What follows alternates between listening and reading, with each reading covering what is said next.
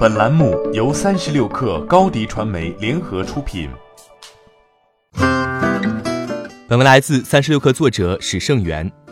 双十一来临之际，知乎迭代了 App 新版本。从十月二十八号起到双十一期间，在知乎搜索“小蓝星”便可以到达小蓝星推荐榜单，搜索相关商品即可查看知乎评分。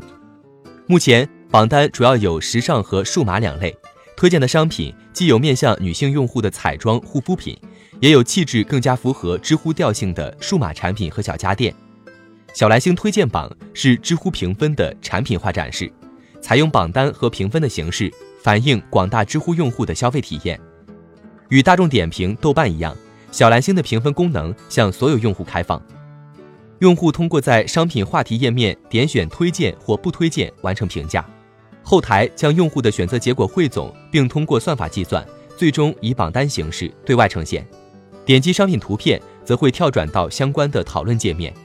据悉，在数码、时尚两大品类下，知乎已积累了超过七十五万条来自用户的商品评价。如果高质量的内容和用户流量是理想情况下知乎的商业价值所在，那么在此基础上生长出的小蓝星商品推荐榜单和评分系统。似乎带有着天然的中立客观基因。从有问题上知乎到购物之前先上知乎，就连 App 图标上都打上了小蓝星。知乎的商业化开始明目张胆起来，不再克制，更不想只局限在广告方面。只是知识付费仍属小众需求，种草带货又偏离平台气质。对知乎来说，社区文化和商业化之间的关系一直相当拧巴。而当融资已经来到了 F 轮。资本的压力逐渐增大，知乎也只能硬着头皮加快脚步。本月初，知乎甚至试水了直播，入口位于首页左上角。这一入口虽然很浅，但却不易发现。总体来说，显得颇为低调。当然，知乎的直播虽然也能打赏主播，但更像是知乎 Live 的视频版，仍以知识性内容为主，娱乐性不强。而小蓝星榜单似乎在一定程度上消解了平台气质和商业化动作之间的矛盾。时尚数码类话题在知乎拥有较高讨论热度，积累了许多优质内容。